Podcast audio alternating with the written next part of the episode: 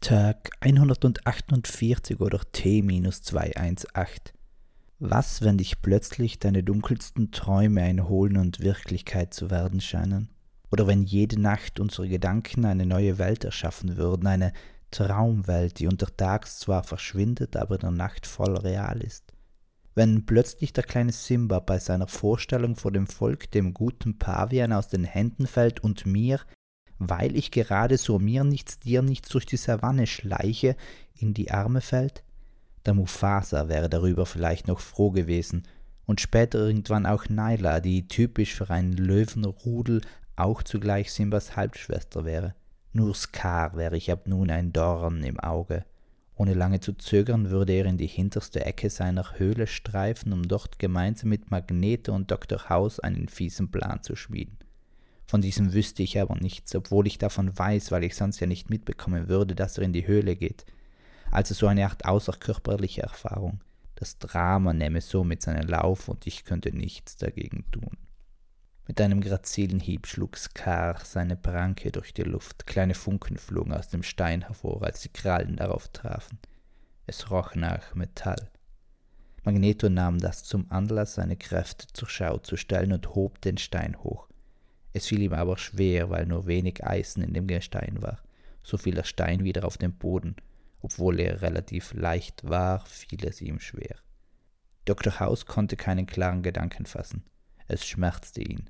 Er wusste gar nicht, was er in dieser Runde der Bösewichte zu suchen hatte. Oft suchte er nach Lösungen, aber dann, um jemanden zu retten und nicht das Gegenteil zu bewirken. Obwohl, manchmal geschah vor dem rettenden Wunder genau das Gegenteil. Gegenteil ist vielleicht das falsche Wort, denn das Gegenteil wäre doch nur ein Teil, das ganz anders ist und anders muss nicht gleich falsch sein. Drei mal vier ergibt zwölf. Zwei mal sechs auch. Das ist anders, aber nicht falsch. Die Andersartigkeit scheint oft wie ein Pfau, der unscheinbar und unbeeindruckend umherstreift und erst bei der richtigen Konstellation seine Pracht zum Ausdruck bringt und ein Rad schlägt und somit seine volle Schönheit zeigt. Wenn jemand aus diesem Ratschlag einen Ratschlag fassen möchte, dann jenen sich nicht zu verstecken, wenn es eine Lösung gibt. Das wäre auch ein Tipp für Scar und Magneto und ach, der ist wirklich unwichtig geworden.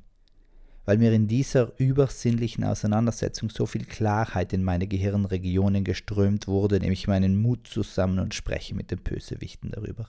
Und erstaunlich, eigentlich waren die beiden nur wütend, dass sie Wichte genannt wurden, obwohl sie immer schon lieber Wichtel gewesen wären, weil dieser Name ja ursprünglich für die Wichtigkeit steht.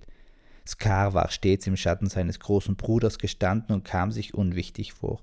Nun unterwies er die Löwinnen und Löwen in Rhetorik und Töpferei. Magneto hingegen fand sich unwichtig im Kampf für das Gute, weil er selbst Böses erlebt hatte und die Unterstützung anderer weniger an Gewicht hatte als ein persönlicher Rachefeldzug, den er dadurch untermauerte, dass aufgrund seiner eigenen Missetaten auch andere Ungerechtigkeiten entstanden. Nun ist er Chefchirurg in einer kleinen Arztpraxis in Kamerun und hilft dort Kriegsopfern.